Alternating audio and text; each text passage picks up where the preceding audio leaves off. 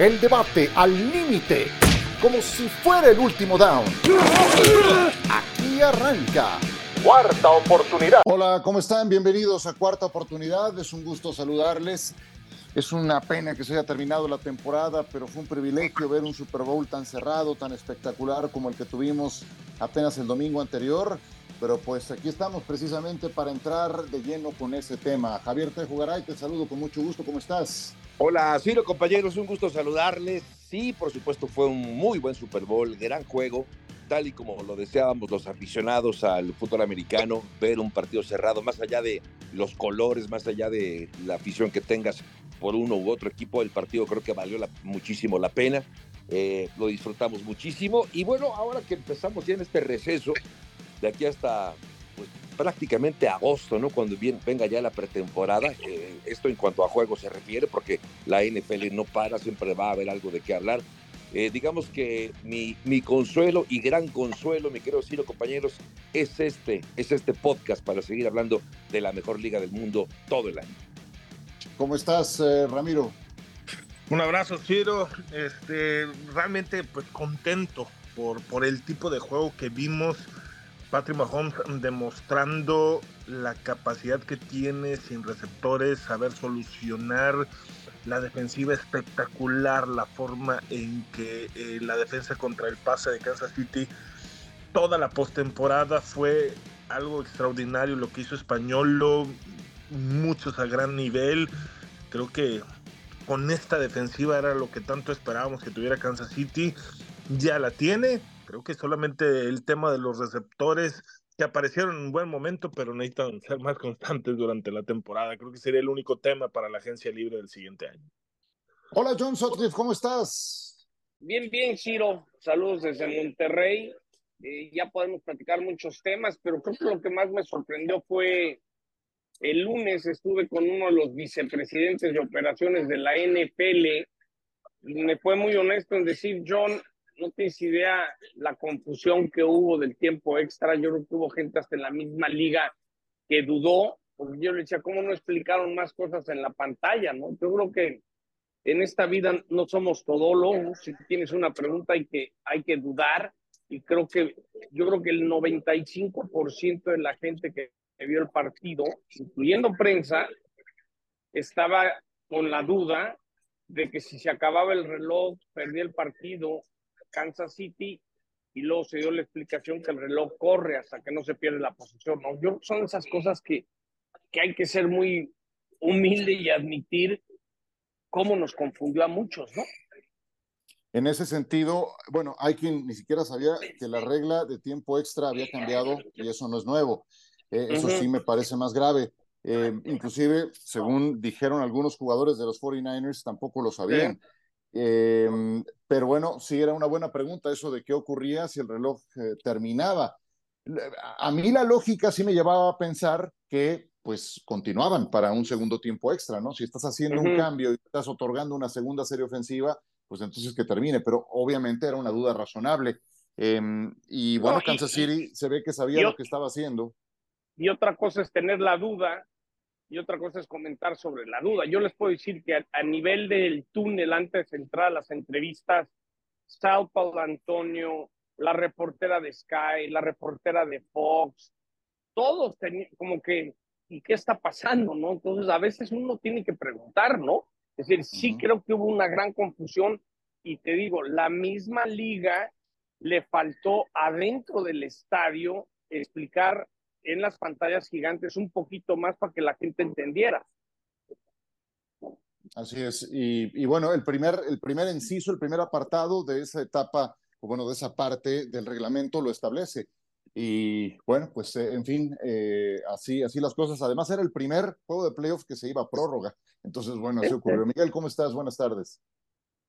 ¿Cómo estás, Ciro? Gusto saludar a todos. Pues bueno, aquí ya podemos platicar más adelante. Se consolida una nueva dinastía en la NFL. Vamos a hablar de los, hemos hablado de los Packers de los 60, Steelers de los 70, San Francisco de los 80, Cowboys de los 90. Los Patriots creo que tuvieron dos etapas y ya podemos hablar de una, una nueva dinastía, ¿no? Y en el festejo, pues ya lo dijo Pat Mahomes, ¿no? Que ya van a por el tricampeonato, algo que nunca en la historia ha sucedido. Así que felicidades a los Chiefs por esta y a toda su afición, ¿no? Por esta nueva dinastía de la NFL. Lamentablemente del festejo tenemos que mencionar que una persona murió y otras 21 resultaron heridas de bala en un tiroteo ocurrido este miércoles en Kansas City. Se estaba celebrando el desfile por el campeonato de los Chiefs. La cifra de víctimas fue confirmada por la jefa de policía, por Stacy Graves, en una conferencia de prensa. Todavía se siguen determinando el número de disparos, el tiempo entre las detonaciones, el motivo, todo está en investigación, de acuerdo a lo último que sabemos al momento que estamos grabando este podcast. De las víctimas, 15 sufrieron lesiones que ponían en peligro su vida. El resto presentaban heridas leves, según reportó el jefe de los bomberos, Ross Grandison. Eh, no me había tocado ver algo semejante. Sí me había tocado ver disturbios, que se saliera de control, que eh, pues eh, recuerdo cuando ganó Filadelfia, hubo, hubo también temas de algunos saqueos. Sí me había tocado ver que se saliera de control por, por excesos, ¿sí? por demasiado festejo, pero lo que acabo de mencionar por un tiroteo... Es, tristísimo, Ciro. Mira, nomás les digo, ayer Miguel y yo veníamos volando en el mismo avión de, de Tijuana, México. Yo crucé por tierra de, de, San Diego a Tijuana y, por ejemplo, ya están poniendo, gracias a Dios, toda una implementación de rayos X para que los automóviles que ingresen a México, a México pues los revisen, ¿no? Porque otra vez empezaron los políticos a hablar del tema, es decir, ir a comprar una pistola en los Estados Unidos es como ir al súper a comprarte unos cigarros o comprarte un refresco, ¿no? Es, es tristísimo, ¿no? Porque, porque cuando ves lo que pasó y luego el mismo público se fue encima de uno de los tiradores, es, es, es una vergüenza, es, es tristísimo, ¿no? Me sale un lado medio americano y digo, ¿cómo hay que parar esto? Pero pareciera que tiene que ocurrir siempre. Ojalá dentro de lo que significa la NFL y el peso que tiene la NFL, esto sirviera de ejemplo y, ahora hay que averiguar este par de imbéciles cómo consiguieron la pistola, ¿no? Sí, sí, sí, sí, vaya. Em, como bien dices, en algunos lugares es muy fácil conseguir armas de fuego.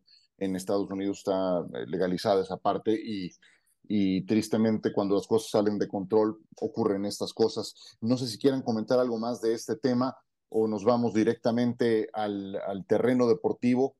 Eh, pero vaya, si estamos hablando del el Super Bowl, de lo que pasó después del Super Bowl, no podemos dejar de mencionarlo, y más cuando es algo que deja alguna víctima mortal, Javier. Em, sí. Y pues una, imágenes dantescas, tristemente, en algo que tendría que haber sido un festejo. Sí, triste, es muy triste esto, y como aquel adagio periodístico de las malas noticias siempre será noticia, pues evidentemente acaba, acaba incluso ocupando otras, otras eh, digamos que, que fuentes, ya no solamente lo deportivo, lo que ocurrió en, en Kansas City durante la celebración de este festejo. Lamentable, es una pena, sí, triste, eh, porque es una tragedia lo que se vivió y triste también porque acaba empañando la celebración de un eh, bicampeonato logrado por el equipo de los Kansas City Chiefs. Ojalá que pues que, a ver, que, que se hagan las, las, las los deslindes eh, correspondientes, que se encuentren responsables y que ya no vuelva a ocurrir algo semejante, ¿no?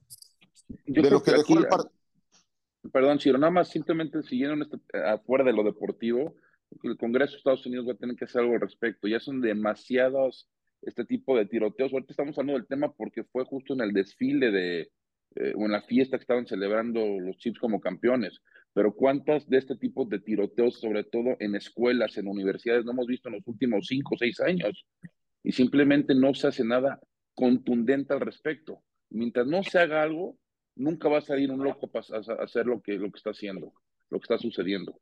Insisto, yo creo que el Congreso de Estados Unidos va a tener que ser mucho más, como lo puedo decir aquí en México, mano dura para revertir esto que está sucediendo en Estados Unidos es tal negocio, Miguel, que lo no se dejan. Por yo cierto, yo sé, yo, yo, yo ubico muy bien esa zona porque ahí es donde está el, el restaurante que me encanta, el Jack Stack, el de las costillitas de, de res. Es decir, es un lugar muy, muy céntrico de Kansas City, muy, muy transitado, ¿no? Es decir, ocurrió en una zona muy popular.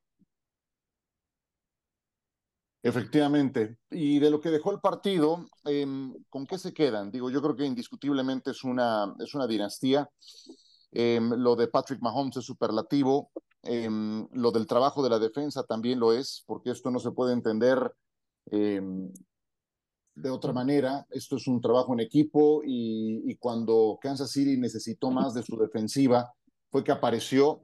Em, pero bueno, cuando uno ve en retrospectiva y repite inclusive algunos momentos, a mí me, encantó lo que viene esa última serie ofensiva de los, de los eh, Chiefs.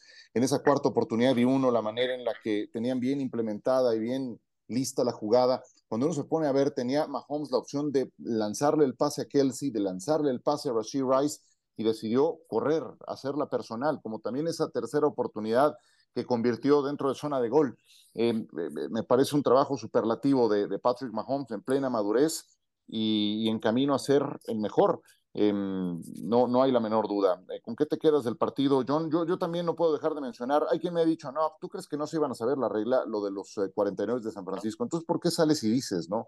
ya me puedo creer cualquier cosa, pero, pero ¿sabes qué? Sí creo que eso me dice mucho de quién estaba preparado para todos los escenarios, escenarios y quién no. Exacto. Pienso igual que tú. Kansas City hasta eso lo practicó, lo hablaron, lo entendieron. Creo que San Francisco no estaba tan metido todo. no, no, había más gente de Kansas City Chiefs que sabía la regla que San Francisco. Pues, Jusic lo dijo, que no sabía la regla. Yo me quedo que a los grandes si estás a punto de matarlos, si estás a, a un saque, a un pot, o los matas o ellos te van a matar a ti.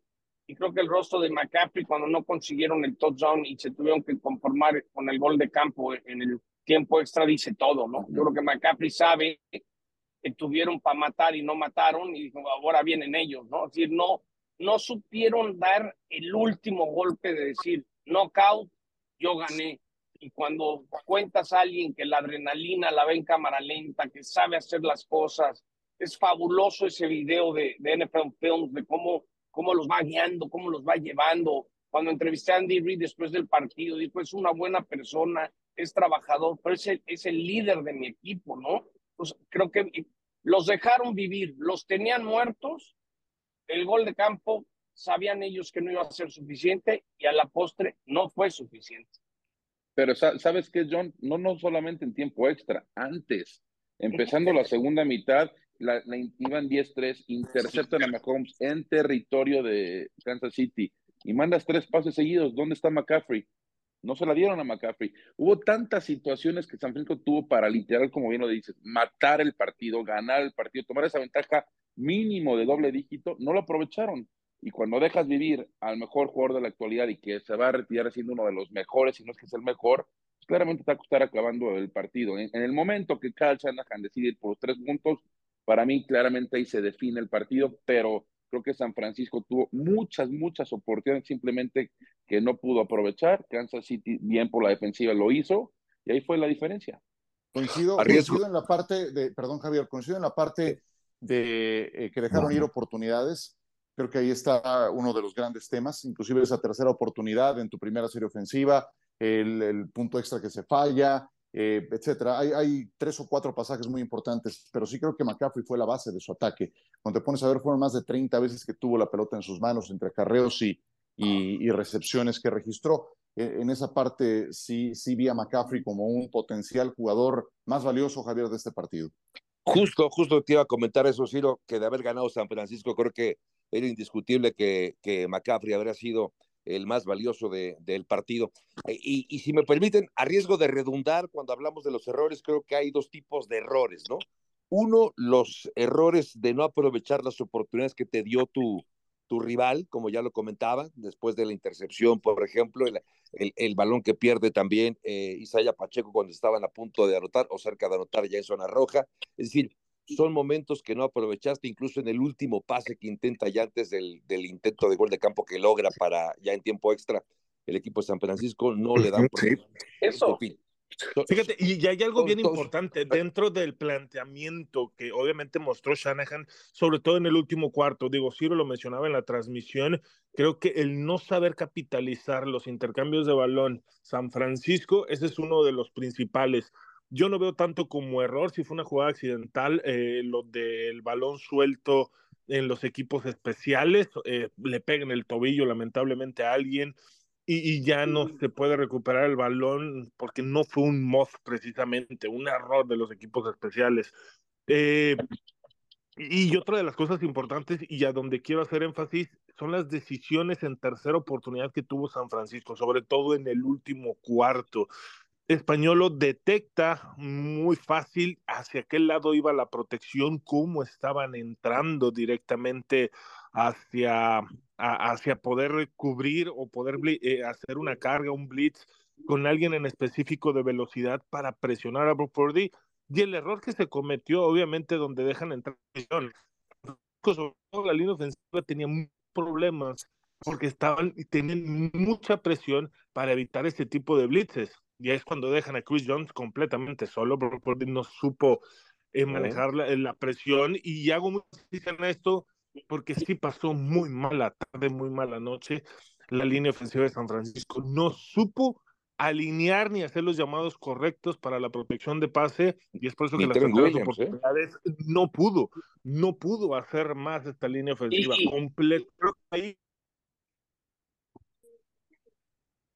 Y, también algo importante fueron los equipos especiales, en los pateadores, queramos o no, eh, el hubiera no existe, ese, ese, ese gol de punto extra fallado, esos detallitos que de repente cobraron factura, ¿eh? Sí, sí, sí, cuando te pones a hacer el recuento final, esas oportunidades que dejó en el camino el equipo de San Francisco, pues terminan, terminan pesando. A mí lo que más me sorprendió gratamente fue, por ejemplo, el caso de Brock Purdy. Yo esperaba que eh, apareciera un poco de nervio, que aparecieran algunas dudas en su, en su rendimiento. Vaya, si hay pases atrapables que no puso, que no puso del todo bien, sí creo que en ese sentido, en la precisión de sus envíos, eh, hubo áreas de oportunidad, pero creo que para haber sido su primer Super Bowl, el dejar el juego ganado, no una ni dos, eh, digo, no, una, sino dos veces, creo que abona en cuanto a su credibilidad. Pero bueno, aquí es donde eh, la defensa desapareció cuando tuvo que aparecer. Siento que estaba pues fatigada. Ya, lo, corrieron a Wilkins, ya hubo, ya hubo consecuencias, ¿no? El coordinador defensivo le dieron las gracias. Exactamente, sí, eso justamente iba, iba a comentar, aunque su, su, trabajo fue bastante bueno y te pones a ver el rendimiento de jugadores de manera individual, pero bueno, te termina pasando otra vez. Pero siento que también es, es el hecho de haberle dejado em, tiempo en el reloj a Mahomes, demasiado tiempo en la primera, en el cuarto cuarto, y después pues, el desconocimiento del reglamento. Te digo, ya, yo no sé si si, si era cierto o no, lo dijeron abiertamente y eso me parece imperdonable, me parece increíble. O sea, no, no, tú, tú subiste a redes, sino el fullback admitiendo en, el postgame que no se la sabía. Yo, yo, sí, yo sí creo, yo creo que ahí sí hubo, hubo una parte que, que, que Reed los tenía preparados y, y, le ganó la experiencia a Shanahan. Esos detallitos que no van a admitir así como nosotros mismos que narramos el partido y los que estuvimos, hay las dudas. O sea, yo la verdad, cuando vi a mi amigo del NFL, le pregunté el lunes en la mañana, le dije, oye, sácame esta duda, estaba buscando John, John Perry porque yo estaba con esa duda y mucha gente estaba con la duda y a veces es mejor pedir perdón y preguntar a, hacerte el que te la sabes pero, la pero sabes, pero, ¿sabes cuál, John? Sí. Es que, vaya, ni siquiera era el tema de qué pasaba si se terminaba el tiempo extra. Era el que ellos pensaban que si lograban el touchdown ganaban. O sea, imagínate. Sí, increíble, increíble, Imagínate Que, que logran el touchdown en esa serie ofensiva y salen festejando pensando que ganaron el partido. O sea, eso habría sido chornoso. Eh, entonces, eh, eso pudo haber pasado si San Francisco logra touchdown en esa primera serie ofensiva. Cómo estará, el dueño, cómo estará el dueño de San Francisco también, ¿no? ¿Cómo estarán diciendo, oye, y sí, sabía todo mundo? Es decir, son detallitos que no te lo van a... Si la liga, yo sé que había gente que tenía duda en la liga, la liga no va a salir a admitir, oye, sí, tenemos personal que no se sabía bien la regla, pero que jueges un Super Bowl y no te sepas las reglas. Yo escuché, eso, perdón. eso, es, eso es cocheo. Sí, decía, decía eh, eh, eh Shanahan, según, según leí en una entrevista, que sí habían hablado de la posibilidad de un tiempo extra en postemporada, que sí lo habían hablado, pero que no lo repasaron o ya no lo afinaron para el Super lo cual sigue siendo un error, de cualquier manera. más bien me suena incluso hasta una especie como de justificación. No, sí, sí lo rebasamos, sí, sí lo vimos. Eh, nada más que ya se nos pasó eh, afinarlo. No te lo van a admitir, Javier, no te lo van a admitir, ¿no? Exacto. Es, esas de que hay que, hay, queda muy claro cuando un jugador dice una cosa es que no lo repasaron y estoy seguro que los Chiefs estaban muy conscientes de todo. Tal es que eh, ayer vi una imagen cuando deciden recibir San Francisco el gesto de Mahomes de sorpresa Mahomes es el primero que está sorprendido de la decisión de los 49ers. Vean esa repetición y te das cuenta cómo Mahomes dice, ah, bueno, pues perfecto, ahí llégale, güey, ¿no? Así es. Sí, porque gana San Francisco el volado Fred Warner dice, queremos el balón, eh, y pues eh, ya, ya escucharon ustedes, con la creencia, con la idea de que si lograban el touchdown en esa primera serie ofensiva, se acababa todo. Y buena suerte si vas eh, con esas dudas o mal preparado o sin un protocolo para una situación semejante, porque si hay un equipo que va a estar listo con todas, todos los hilos en la mano, es uno que entrena Andy Reid y que tiene además a alguien como Patrick Mahomes. Entonces, me parece, me parece increíble que, haya ocurrido esto.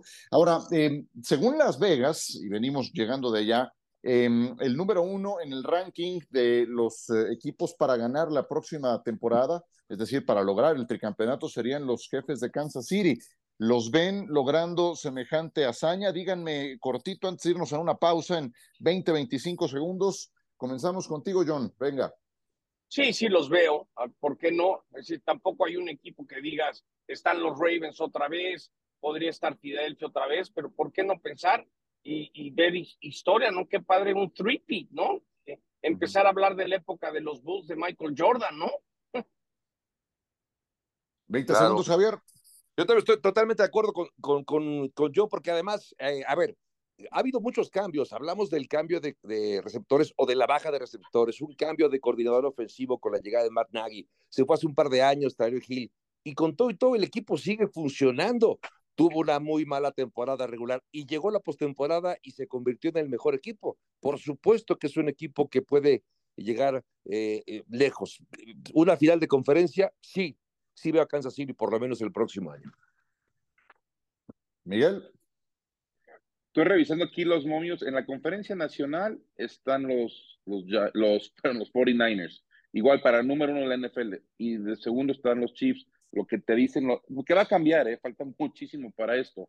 Pero sí, por supuesto, hablando del mejor jugador de la actualidad. Y mientras tengas al mejor jugador de la actualidad, Kansas City tiene todo para poder llegar a, al Super Bowl otra vez y ganarlo.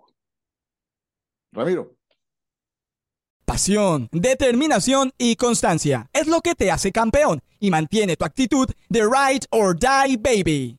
eBay Motors tiene lo que necesitas para darle mantenimiento a tu vehículo y para llegar hasta el rendimiento máximo. Desde sobrealimentadores, sistemas de sonido, tubos de escape, luces LED y más. Si buscas velocidad, potencia o estilo, lo encontrarás todo en eBay Motors. Con más de 122 millones de piezas, siempre encontrarás justo lo que buscas. Y con Guaranteed Fit de eBay, tienes la garantía de que tu pieza quede perfectamente a la primera o se te devuelve tu dinero. Porque con eBay Motors, quemas llantas y no tu dinero. Con las piezas que buscas, a los precios que quieres, tu auto se convertirá en el MVP que te dará el triunfo. eBay Motors. ebaymotors.com Solo para artículos elegibles se aplican restricciones. Bruneda. Presente. Se, durmió. Em, creo que creo que no, tiene palabras al respecto, no quiso, no quiso entrarle. Sí, sí sigue triste, sigue triste sus 49ers, es entendible. perdón, perdón, eh, una, un pequeño error técnico, pero ya estoy aquí. Digo, definitivamente me encanta la defensa que tiene Españolo.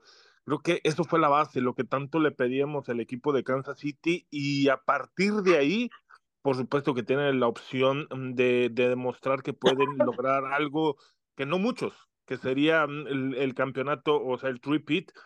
Eh, y la ofensiva, digo, Patrick Mahomes, increíble, impresionante. Dos años sin Tyreek Hill, por ahí estaba viendo la estadística desde que se fue Tyreek Hill, van 7-0. Obviamente en playoff, ganando y demostrando que pueden hacer Patrick Mahomes se convirtió muy joven en el viejo Tom Brady en el que no podías apostar en contra de Tom Brady. Muchas veces lo dijiste, no apuestes en contra de Tom Brady. Ciro, en eso se convirtió ahorita este Patrick Mahomes a los 28 años de edad. Sí, efectivamente. Eh, yo creo que algo que sí es importantísimo que ocurra para este fin es ah, eh, eh, la renovación de Chris Jones. Ayer en el festejo, Chris Jones dijo que no iba a ningún otro lado y que se quedaba en Kansas City. eso quiero ver. Pero ¿saben qué? No nada más es el tema de Reed, Patrick Mahomes. Travis Kelsey, que creo que son los principales pilares. Pónganse a ver el draft que tuvo Kansas City hace dos reclutamientos colegiales donde llegó Pacheco, donde llegó Karlaftis, donde llegó Watson, donde llegó, bueno, Nick Bolton llegó hace tres, donde llegó, me está faltando otro jugador de esos importantes de, de, ese draft, pero han, han, reclutado muy bien. Y entonces una buena parte del núcleo está bajo contrato todavía en sus acuerdos de novato y eso te ayuda a seguir construyendo sobre una base que ya ganó dos Super Bowls de manera consecutiva. O sea, esos, esos jugadores de dos temporadas ya tienen dos anillos, ¿no? Entonces. Y, te vas a, y vas a conseguir algún veterano que quiera un anillo, que esté dispuesto a ganar menos, ¿no? Ahora es como vente a Kansas City a ganar un anillo y, y seguramente va a haber dos o tres ahí que van a poder conseguir que lo que quieren es un campeonato y no necesariamente el dinero, ¿no? Oye, y hemos hablado de Brock, de Purdy, el último, última selección general, del, del séptima ronda, pero Isaiah Pacheco también fue séptima ronda, ¿eh? No fue última selección general, pero fue también séptima ronda. Y ya lleva dos temporadas en la NFL y dos este, campeonatos. Estuvo a 11 turnos de ser Mr. Irrelevant Pacheco. Desde Tony Dorset, y la verdad, el domingo, eh, cuando lo entrevisté y estaba su papá al lado y el papá casi llorando en español, son esas cosas que, te da mucho gusto porque a veces yo soy de los que de repente te dicen, pues es, es, es, latino y ni habla español y por lo menos el papá me di cuenta que ese, ese cariño puertorriqueño, dominicano de la familia Pacheco es ya de veras, ¿no? Que a veces nos cuesta trabajo encontrar que realmente son latinos y, y por lo menos el domingo me di cuenta que en la casa de Pacheco se habla más español que inglés, aunque él hable muy poco español. Exactamente, pues eh, vámonos a pausa, regresamos con más en esta cuarta oportunidad. De vuelta con ustedes eh, en cuarta oportunidad. Yo me pongo a pensar ahora desde el ángulo de los 49 de San Francisco. Caray, Javier, eh, todos hemos visto a los 49ers con Joe Montana, cuatro anillos de Super Bowl, Steve Young, bueno, todos los que estamos aquí, ¿verdad? Porque yo eh, a eso voy, las generaciones más cercanas pues ni se acuerdan de Steve Young. Eso ocurrió hace 30 años que no ganan un Super Bowl, un año más que los Vaqueros de Dallas. Queda la sensación de que han estado más cerca porque sí, han llegado al Super Bowl, pero lo han perdido y ahora van tres de manera consecutiva. Ya están entrando a un club de esos de los vikingos de Minnesota, de los Broncos con Elway. De Buffalo. La primera etapa, de los Bills de Buffalo, que perdieron cuatro de manera consecutiva. Eh, y me pongo a ver, Javier, lo que ha pasado con San Francisco. Ya no me voy tan atrás. Del Super Bowl 54 a la fecha, perdieron con Kansas City, perdieron dos finales de conferencia. Se fue Garópolo, falló lo de Trey Lance, ahora tienen a Purdy, ahora vuelven a perder un Super Bowl. ¿Qué, va a pasar con San Francisco? ¿Qué va a pasar a la historia como el mejor equipo que jamás ganó un Super Bowl esta generación? El llamerito. Fíjate que ahora que dices este, en este recuento de lo que ha hecho, hablamos mucho, ponderamos mucho lo de Kansas City con cuatro Super Bowls en cinco años. San Francisco no ha estado muy lejos, como bien lo comentas, porque en esos mismos cinco años, San Francisco ha llegado cuatro veces a finales de conferencia y dos a un Super Bowl. O sea, sí ha sido un equipo muy regular, el segundo mejor regular después de, de Kansas City, y tienes toda la razón.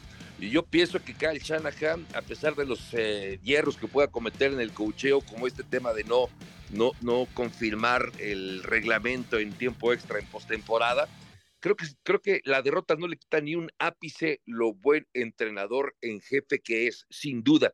El tema es que si no consigues, si llegas al Super Bowl y no lo pierdes, puede quedar este estigma, como lo comentabas, el equipo que llega y que no puede ganar. Un equipo, un gran equipo, pero que no pudo trascender. Eso es lo lamentable. Ahora, creo yo que con lo que viene para el próximo 2024, bueno, la temporada de este año, que arranca este mes de septiembre, pues el equipo tiene, tiene eh, las herramientas para poder seguir siendo un equipo contendiente. Durante buena parte de la temporada hablamos de, lo competitivo que estaba la conferencia americana, porque estaba Baltimore, porque estaba Buffalo, porque estaba Cincinnati, incluso antes de, de arrancar la temporada, ¿no? Después ya vimos que Cincinnati se cayó, pero había como más equipos. En la conferencia nacional creo que va a pasar casi lo mismo que la temporada pasada. Vamos a hablar de San Francisco, de Filadelfia, no sé los Rams, no sé si Detroit, pero creo que San Francisco va a seguir siendo uno de los favoritos para la próxima temporada. Eh, tendrán que borrar lo que pasó, Ciro, intentar olvidar lo que pasó, y, y porque además es un equipo plagado de talento y que lamentablemente no ha podido trascender. Sí. Tienen una ventaja que todavía no le tienen que pagar a Purdy. Entonces habrá que ver su tope, ver su tope salarial. Es decir, tienen que básicamente buscar lo mismo la próxima temporada, porque cuando le paguen a Purdy, porque no que vayan al súper a comprar un coreback, ahí es donde empieza a ver las ramificaciones, porque las ventanas se empiezan a cerrar. Y un claro ejemplo fueron los Rams. Los Rams se la rifaron con, se la rifaron con, con, con Matthew Stafford, con todo lo que hicieron y, la, ventana llega un momento que es como una ventana eléctrica, se va cerrando poquito a poquito y se cerró. Entonces San Francisco también va a llegar a un punto a partir de dos años, no digo esta temporada, que se va a cerrar la puerta, porque vas a decir, no, pues a ese no le puedo pagar.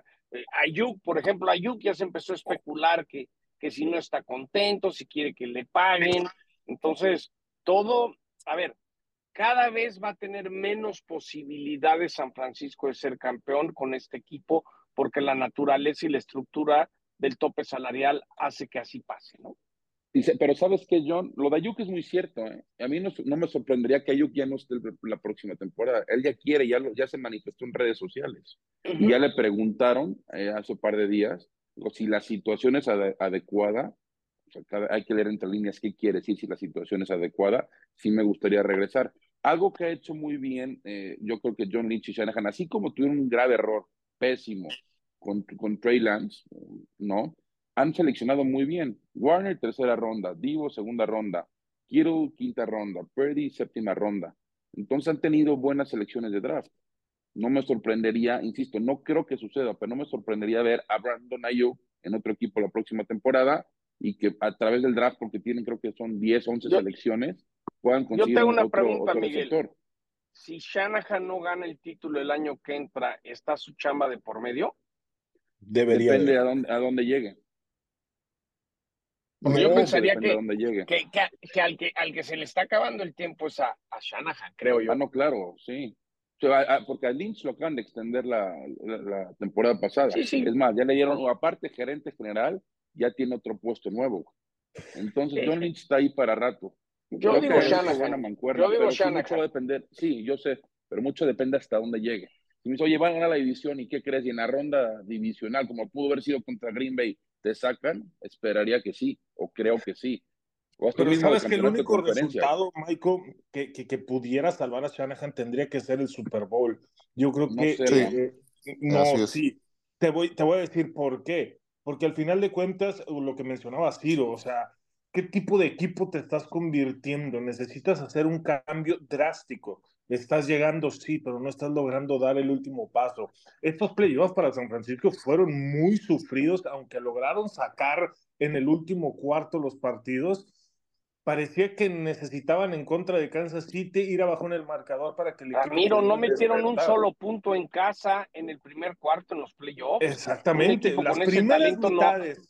las primeras mitades, y así como lo estás diciendo, John, fueron patéticas, o sea, fueron muy mal diseñadas, muy mal ejecutadas. El plan de juego fuera de lo normal que hacía San Francisco y tomaban ritmo hasta el tercer cuarto. Aquí, contrario a lo que parecía, San Francisco se ve arriba en el marcador, entra en una zona de confianza, el desconocimiento de la regla, como, como lo estábamos hablando en el anterior eh, bloque, porque Kansas City mencionó, a nosotros nos dieron año tras año una plática. Andy Reid se encargó de traer un oficial para que nos explicara paso a paso eh, cómo se daría una situación. O sea, no fue de este año que les avisaron, aunque era la primera vez, lo hicieron dos años seguidos, el año pasado y este tener esa plática. Esa es parte del planteamiento del poder cerrar una temporada, de tener la experiencia de estar, de, de hacer este tipo de cosas. No tienes que perder para poderte preparar. Kansas City ganó y aún así se siguió preparando. Entonces, Shanahan, por supuesto, si no gana el Super Bowl, su, su, su puesto debe de estar en, en, peligro o ponerse en tela de duda porque no sabe cerrar las cosas. No, no es posible que llegues a esta instancia y no tengas la preparación adecuada. Experiencia o no experiencia es prepararte para cosas que no esperas que sucedan.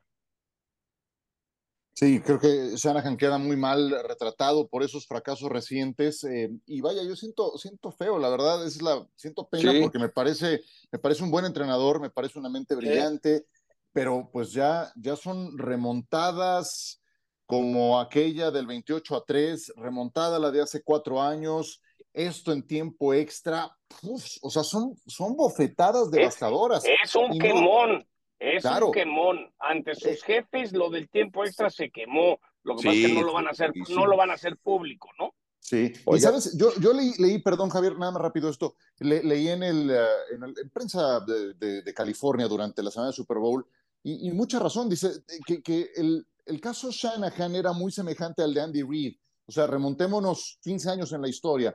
Andy Reid eh, había llegado a un montón de finales de conferencia sí. con Filadelfia, eh, uno ganado, cuatro perdidos en finales de la Nacional, llegó a un Super Bowl, pero lo perdió contra Tom Brady, y todo cambió cuando llega a Kansas City, pero no nada más cuando llega a los Chiefs, cuando encuentra y diseña a Patrick Mahomes, cuando tiene un talento especial que lo lleva a un siguiente nivel. Y, y, siendo también un genio ofensivo. Shanahan lo es también, pero aquí he visto temas de, de falta de preparación, de detalles puntuales que, que me hacen dudar. Yo hoy tengo también, más dudas de Shanahan que antes, ¿eh?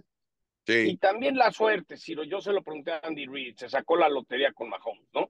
También Donald McNabb nunca le dio lo que dio, es decir, es un gran head coach, pero también, también se sacaron la lotería, así como los Bulls se sacaron su momento con, con Michael Jordan, creo que lo de Mahomes se parte aparte, ¿no? Porque no. cualquier otro coreback que le hubieras dicho, ya nos anotaron tres, tienes que ir por a ganar, son pocos los corebacks que lo hacen con esa facilidad, porque pareciera que era, estabas viendo el Madden.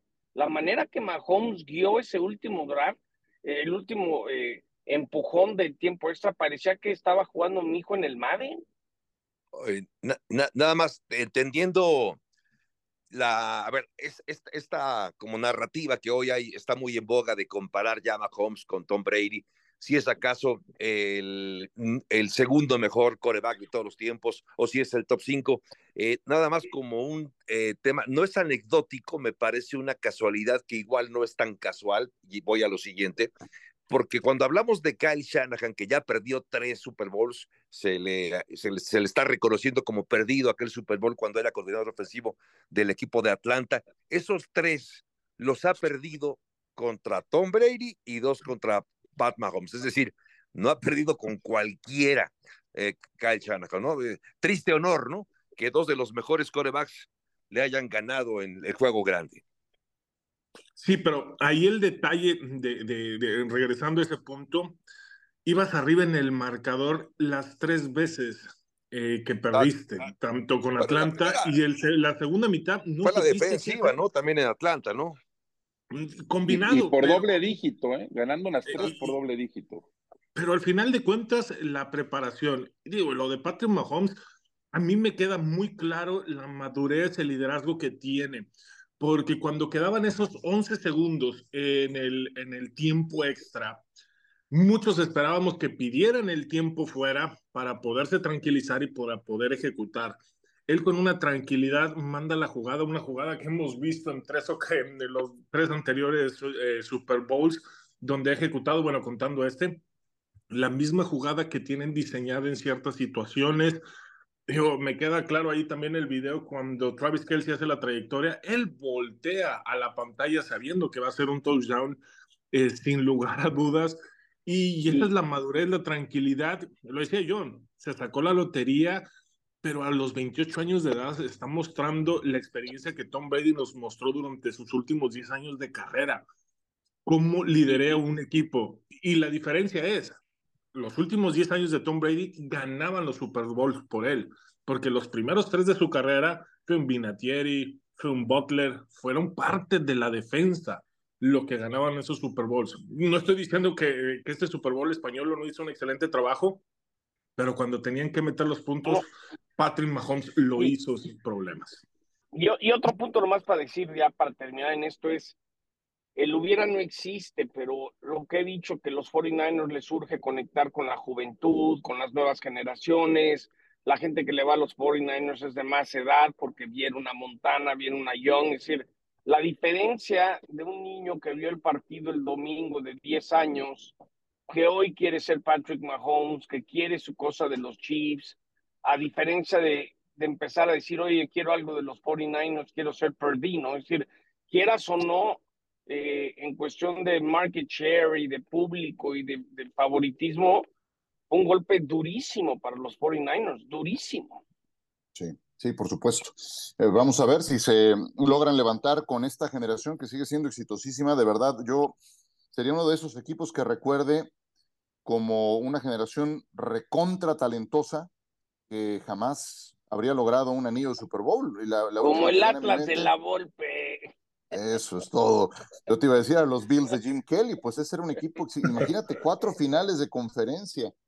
El Atlas de la Volpe, un O- saludo o- a, al Dani o- o Osorno los y a Juan Pablo o- Rodríguez. O los, o los Eagles de Andy Reid. También, sí, pues. Pero ve cómo esto es cíclico también, ¿no? En fin. Eh, a ver, eh, dos preguntas para cerrar. Una, ¿les pareció el mejor Super Bowl en la historia? ¿Uno de los tres mejores, uno de los cinco mejores? ¿Eso dónde lo ponen? y en ese tema de rankings también, el medio tiempo, hijo, el medio tiempo, yo les digo la verdad.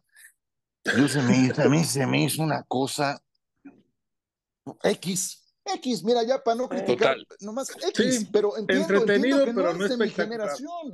Sí, entiendo que no es de Se mi me hizo larga como la Bueno, cuaresma. pero a ver, pero Yo ya sé, un ejemplo. ya, ya sé que no van a traer a los Stones ni a los, los ruqueros que me gustan. Está bien, no hay bronca.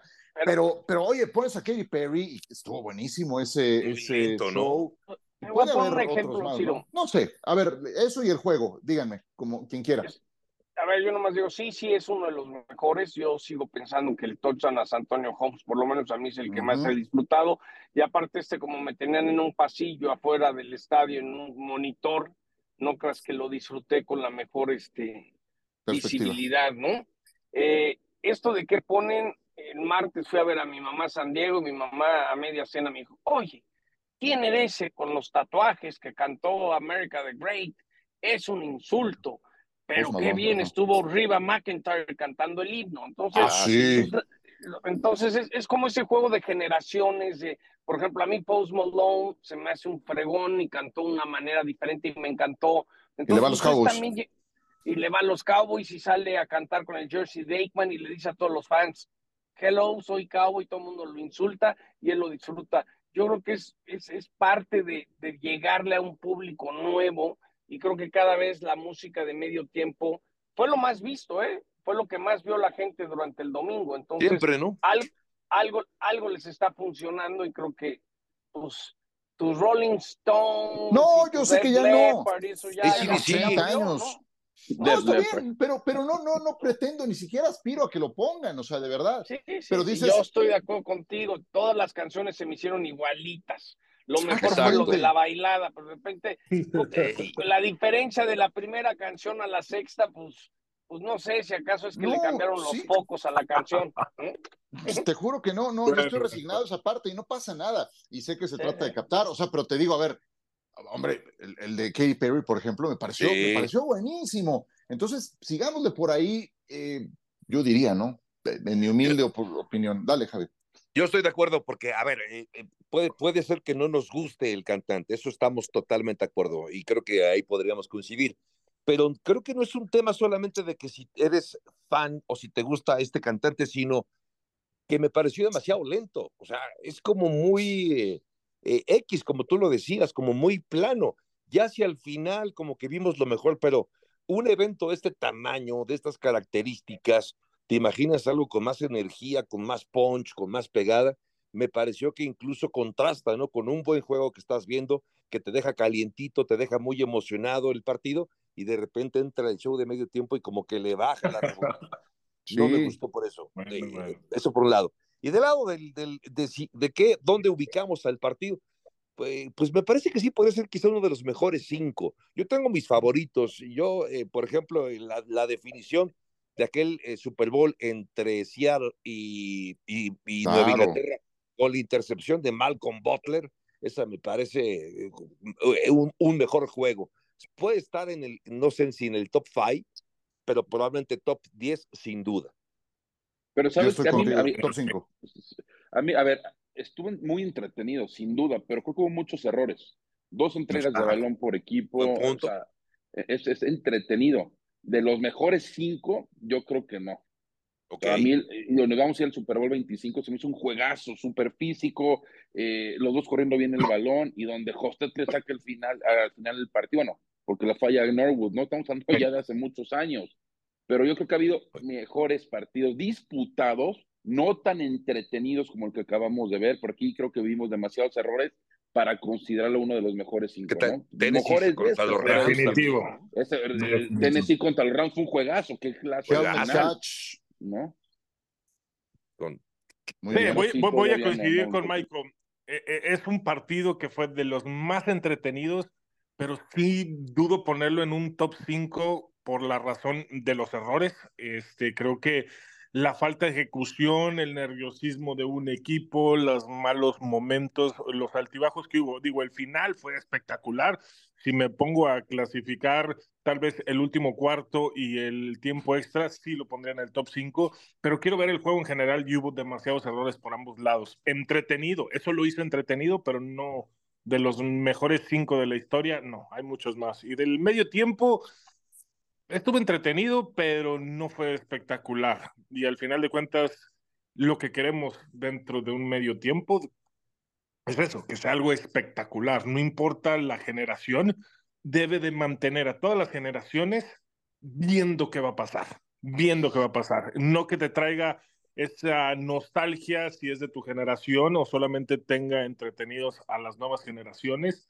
Tiene que ser un todo, se tiene que encontrar ese balance de que ver qué pasa. Digo, Ciro puso el ejemplo. Katy Perry tal vez es un poquito más eh, hacia las nuevas generaciones, más para acá. Mantuvo, entretenidos ah, a las viejas generaciones por el tipo de espectáculo que dio. Claro, mira, y te puedo decir varios. El de los raperos me gustó más, y del rap no es lo que más me gusta, pero me pareció bueno. No es el estilo de música que me gusta, el de Shakira Jennifer López me pareció muy bueno también. Em, e, el de Timberlake, el de Lady Gaga me pareció muy bueno. Entonces, no, no, de verdad, te juro que no pido, a, no pido a los Stones, ya, ya hasta murió Prince, imagínate. Eh, no, no pido a los Stones, no pido a The Who, digo, sobreviven dos nada más de, de The Who. No, no, no, no pido eso. ya no sigas hablando, si pido algo mejor. Sí, pues 50, ¿qué te Nelson Levy, el pirulí. Nelson Levy. José José o algo así. El príncipe de la canción. No, pero bueno, en fin, ya yo, yo también creo que está entre los cinco mejores. Sí creo que fue un juego con demasiados errores, pero queda la sensación... Sí, queda esa sensación de que fue un gran partido porque fue como si ves una película con un gran final. Al, principio parecía que iba a ser el Rams New England de Nueva Orleans, ¿eh? Ah, sí, claro, exacta, exactamente es como cuando ves una película larga que tuvo sus altibajos y que tiene un gran final. Entonces te quedas con la sensación del gran final y te olvidas de algunos pasajes flojones por errores, por imprecisiones, por oportunidades que se dejaron de, concretar, etcétera, etcétera, ¿no? Bueno, ¿algo más con lo que quieran irse o, empezamos ya con la sequía? Ya, ya llevamos casi una hora platicando. Ahora sí viene la en Monterrey, si escuchan el podcast, voy a dar una plática del liderazgo de la NFL este jueves por la noche en Top Golf Monterrey. Entonces, si están en Monterrey, pues aquí los espero. Qué grande, muchas gracias. John, ¿algo que quieras agregar de tu semana de Super Bowl antes de irnos? No, nada, agradecer a Rodrigo Vega, toda la producción, todo, o sea, a recargar un poco de pilas y ya habrá, ya habrá tiempo para hablar del draft y esto, y siempre es bueno también desconectarse un poco de la NFL y por lo menos unas una semana o algo para recargar pilas, ¿no? Pero gracias a toda la producción que, que a veces no, Vicente Navarro, que nos ayudan, el que, Durán, tantos que están detrás de cámaras que a veces no aparecen, y sigo pidiendo que por favor eh, el Super Bowl llegue cada cinco años a, a Las Vegas. A Las Vegas. Pues tú tienes vara alta ahí con el comisionado, entonces qué bueno que le dijiste. Javier, muchas gracias, un abrazo. Eh, igualmente me parece pertinente el agradecimiento, me hago eco de las palabras de John, eh, a la quien nos, hace favor de escucharnos, descargar este podcast y a quienes han formado parte de la producción, como el caso de Rodrigo, Rodrigo Vega y por supuesto todo el equipo de, de ESPN para realizar tanto los partidos como el show de NFL Live y por supuesto este podcast. Eso es una despedida, pero no, estamos despidiendo la temporada que concluyó este podcast. Seguirá como cada jueves al aire, Ramiro. Sí, digo, definitivo es agradecer por esta temporada. Obviamente todavía hay mucho material que, que cocinar, como lo estaba diciendo John, se acerca el draft, qué equipos, sobre todo los nuevos entrenadores. Ahorita me pongo a pensar qué va a pasar con Justin Field en Chicago, a qué equipo podría caer. Siento yo desde mi punto de vista que no sería la mejor forma de deshacerse de él. Creo que es alguien que ya conoce el equipo, la ciudad, la ciudad lo quiere, pero bueno, temas que vamos a seguir manejando más adelante y pues vamos a darle, que viene lo que se prepara en la cocina. Venga, muchas gracias, Miguel Pasquel. Igualmente, saludos a todos. Pues bueno, se acerca ya el Combine, en pocas semanas ya lo tendremos. Después la agencia libre, que es muy importante, ojo con la agencia libre. Y de cara al draft, bien lo decía Ramiro, la gran noticia va a ser qué va a pasar con Chicago, ¿no? Caleb Williams, el quarterback de la Universidad del Sur de California, parece algo seguro. Sin embargo, yo tengo mis dudas, no por lo que pasa en la cancha, ¿eh? este talento es único. La actitud extra cancha, ya por supuesto hablaremos de esto, ya hablaremos de esto a lo largo de, de estos meses, ¿no? Ya de cara al draft. Sí, sí, sí. No tocamos esos temas porque, pues, evidentemente, el Super Bowl está mucho más vigente y porque tenemos mucho tiempo, mucho, pero mucho tiempo para hablar de esos temas. Que la pasen muy bien y a nombre de todo el equipo, Rodrigo Vega en la producción y todo el grupo de ESPN Digital, gracias por descargar este podcast, pero aquí nos saludamos dentro de una semana. Bye. El debate al límite, como si fuera el último down. Gracias por escuchar. Cuarta oportunidad.